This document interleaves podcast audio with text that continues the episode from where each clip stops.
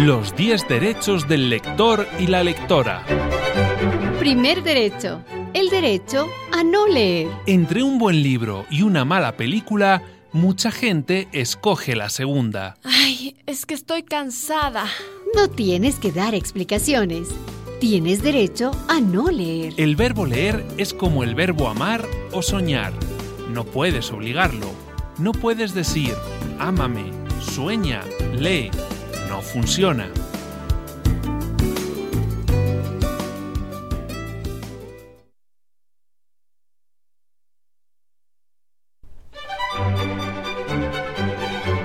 Los 10 derechos del lector y la lectora. Segundo derecho. El derecho a saltarnos páginas. Tienes ganas de leer Moby Dick, pero... Pero me cansan los detalles que da el autor sobre la pesca de las ballenas. Sáltate esas páginas. No tienes que leer hasta la última letra del libro. Porque leemos por placer, no por deber.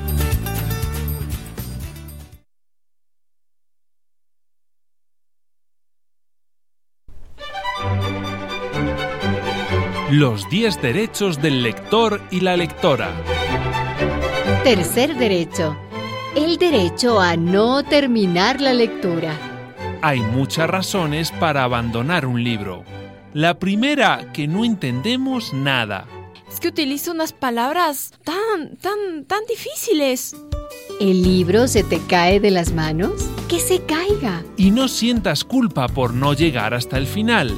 Nadie tiene obligación de aburrirse.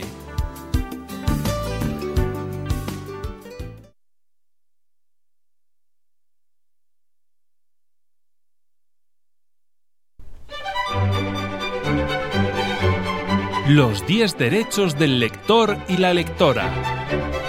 Cuarto derecho. El derecho a releer. Cuando niños, cuando niñas, nos contaban un cuento y decíamos... Otra vez, otra vez, otra vez. Al releer un libro, descubrimos nuevas ideas, nuevas sensaciones. Porque en la repetición está el gusto.